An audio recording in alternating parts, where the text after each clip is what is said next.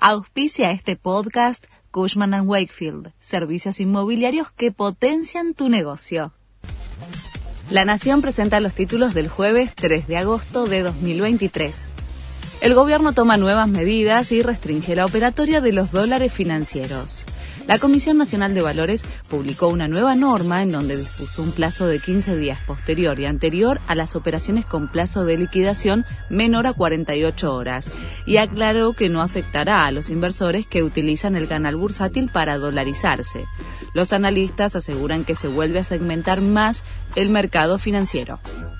Una medida cautelar impidió el traslado del monumento a Roca en Bariloche.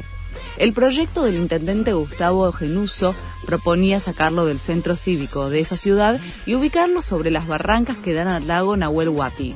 La resolución ordena abstenerse de realizar cualquier modificación. La gobernadora Arabela Carreras había criticado la iniciativa del intendente. Se cumple el paro de subte hasta las 9 de la mañana. No funciona ninguna de las líneas ni el premetro desde las 6. Es la vigésimo primera medida de fuerza que realizan los trabajadores del subte desde marzo. Reclaman la reducción de la jornada laboral por la exposición al asbesto. Messi hizo un doblete en su primer clásico contra Orlando City. Leo volvió a ser clave en el Inter Miami, que se impuso 3 a 1 por los 16 avos de final de la League's Cup. El Rosarino tuvo varias discusiones con los rivales y cosechó su primera amarilla en Estados Unidos. El domingo juega contra Dallas en octavos de final.